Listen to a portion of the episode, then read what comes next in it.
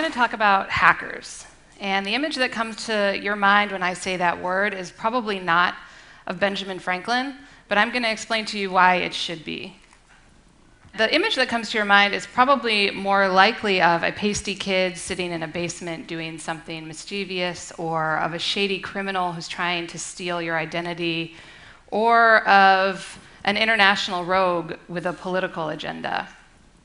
And mainstream culture has uh, kind of fed this idea that hackers are people that we should be afraid of. But like most things in technology, in the technology world, hacking has equal power for good as it has for evil. For every hacker that's trying to steal your identity, there's one that's building a tool that will help you find your loved ones after a disaster, or to monitor uh, environmental quality after an oil spill.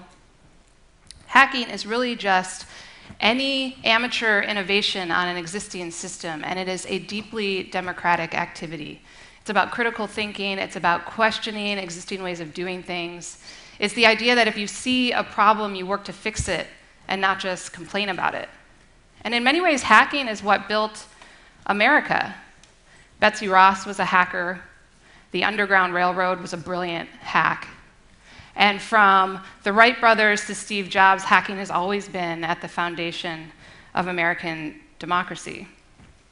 So, if there's one thing I want to leave you here with today, it's that the next time you think about who a hacker is, you think not of this guy, but of this guy, Benjamin Franklin, who is one of the greatest hackers of all time. He's one of America's most prolific inventors, though he famously never filed a patent because he thought that all human knowledge should be freely available. He brought us bifocals and the lightning rod, and of course, there was his collaboration on the invention of American democracy. And at Code for America, we really try to embody the spirit of Ben Franklin. He was a tinkerer and a statesman whose conception of citizenship was always predicated on action. He believed that government could be built by the people, and we call those people civic hackers. So it's no wonder that the values that underlie a healthy democracy, like collaboration and empowerment and participation and enterprise, are the same values that underlie the internet and so it's no surprise that many hackers are turning their attention to the problem of government. But before I give you a few examples of what civic hacking looks like, I want to make clear that you don't have to be a programmer to be a civic hacker. You just have to believe that you can bring a 21st century tool set to bear on the problems that government faces. And we hear all the time from our community of civic hackers at Code for America that they didn't understand how much non technical work actually went into civic hacking projects. So keep that in mind all of you are potential civic hackers. So, what does civic hacking look like? Our team last year in Honolulu, which in this case was three full time fellows who were doing a year of public service, were asked by the city to rebuild the website.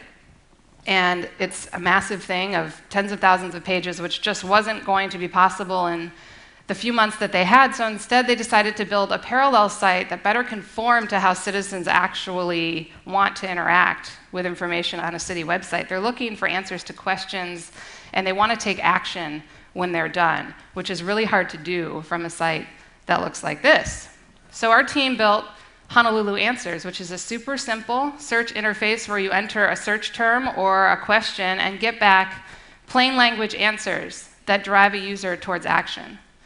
Now, the site itself was easy enough to build, but the team was faced with the challenge of how they populate all of the content. It would have taken the three of them a very long time, uh, especially given that none of them are actually from Honolulu. And so they did something that's really radical when you think about how government is used to working. They asked citizens to write the content. So you've heard of a hackathon. They held a write-a-thon, where on one Saturday afternoon,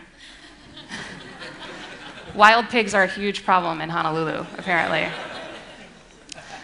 In one Saturday afternoon, they were able to populate most of the content for most of the frequently asked questions, but more importantly than that, they created a new way for citizens to participate in their government. Now, I think this is a really cool story in and of itself, but it gets more awesome.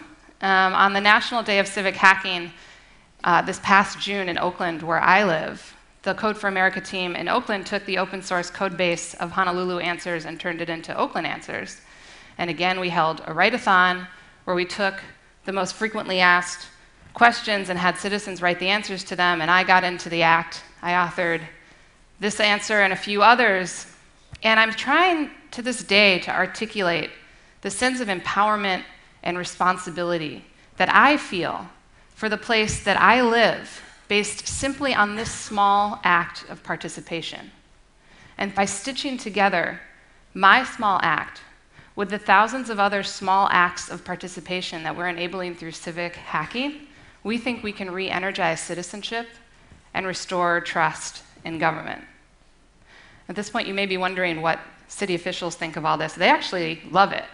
As most of you guys know, cities are being asked every day to do more with less, and they're always looking for innovative solutions to entrenched problems. So, when you give citizens a way to participate beyond attending a town hall meeting, cities can actually capture the capacity in their communities to do the business of government. Now, I don't want to leave the impression that civic hacking is just an American phenomenon. It's happening across the globe.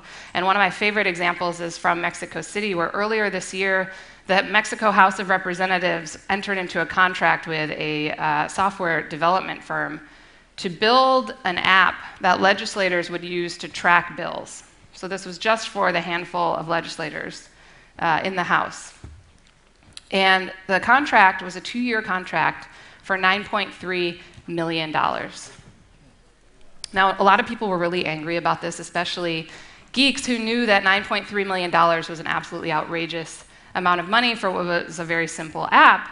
But instead of taking to the streets, they issued a challenge. They asked programmers in Mexico to build something better and cheaper. And they offered a prize of $9,300, 10,000 times cheaper than the government contract and they gave the entrants 10 days. And in those 10 days, they submitted 173 apps, five of which were presented to Congress and are still in the App Store today. And because of this action, that contract was vacated. And now this has sparked a movement in Mexico City, which is home to one of our partners, Code for Mexico City. And so, what you see in all three of these places, in Honolulu and in Oakland, and in Mexico City are the elements that are at the core of civic hacking. It's citizens who saw things that could be working better and they decided to fix them. And through that work, they're creating a 21st century ecosystem of participation. They're creating a whole new set of ways for citizens to be involved besides voting or signing a petition or protesting. They can actually build government. So, back to our friend Ben Franklin who uh, one of his lesser known accomplishments was that in 1736 he started, he founded uh, the first volunteer firefighting company in Philadelphia called a brigade. And it's because he and his friends noticed that the city was having trouble keeping up with all the fires that were happening in the city. And so, in true civic hacker fashion, they built a solution. And we have our own brigades at Code for America working on the projects that I've just described. And we want to ask you to follow in Ben Franklin's footsteps and come join us.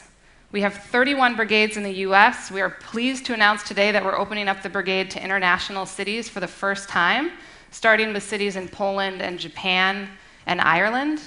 You can find out if there's a brigade where you live at brigade.codeforamerica.org.